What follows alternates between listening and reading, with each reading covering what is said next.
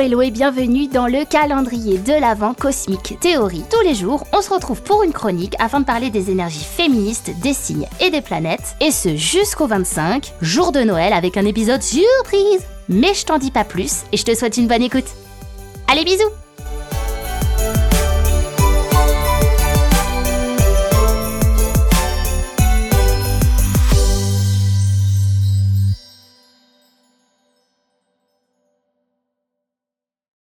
Hello.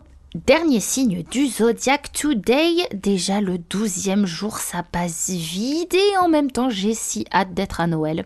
Aujourd'hui, on ne parle pas de n'importe quel signe, on parle du best of the best, my fave, le poisson. Je dis ça car mon soleil est en poisson, yes!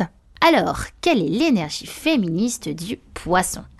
Le poisson, TMTC, c'est le signe de la fusion. On a déjà vu l'intensité du scorpion, sa force de rédemption, de renaissance et de résilience. Ici, on va plutôt être sur une force de fusion d'un grand tout, d'un grand rêve. Le scorpion pourra toujours se sauver lui-même quelque part. Le poisson, lui, sauvera toujours les autres. Le poisson, il fusionne les gens et le monde. Il perçoit les liens, les attaches, les causes à effet, l'importance du sacrifice de l'un pour la paix de l'autre. Peut-être que là, tu comprends absolument pas où je veux en venir, tu te dis, elle est complètement allumée, et oui. Mais je m'explique. Comme exemple, on a Françoise Daubonne.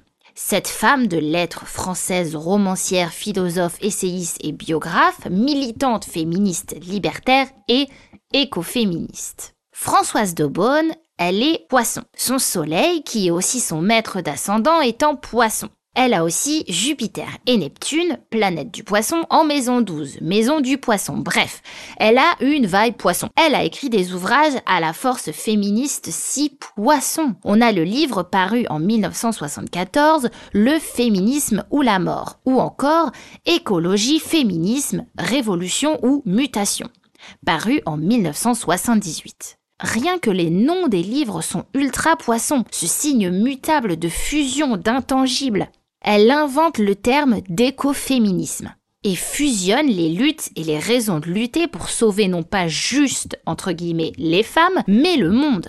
Elle invite les femmes à se battre pour un nouveau monde féministe, mais aussi écologique, avec une vision politique sensible.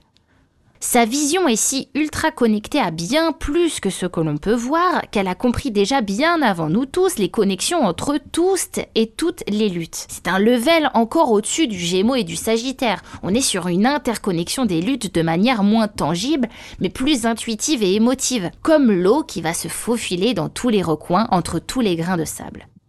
Bref, la force féministe du poisson, c'est comprendre que c'est grâce à la fusion des forces féministes de tous les signes qu'on va y arriver, qu'on sera plus forte, plus juste, plus passionnée et passionnante. La sensibilité du poisson, son intuition, son sens du sacrifice, de l'amour, de la charité et sa générosité sont la clé d'un féminisme réussi tous ensemble avec nos armes, que ce soit ton aura, ton ambition, ta puissance de renaissance ou ta gestion des réseaux sociaux. N'importe quel signe est concerné le poisson fusionne, il termine le cycle. C'est le dernier signe du zodiaque.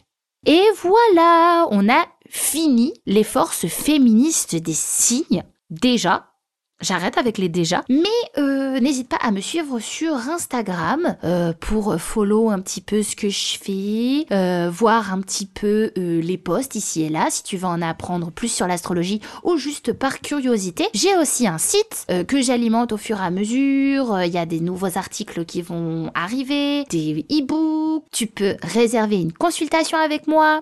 Bref, go follow The Bonnie Theory. Rejoins-nous, on t'attend.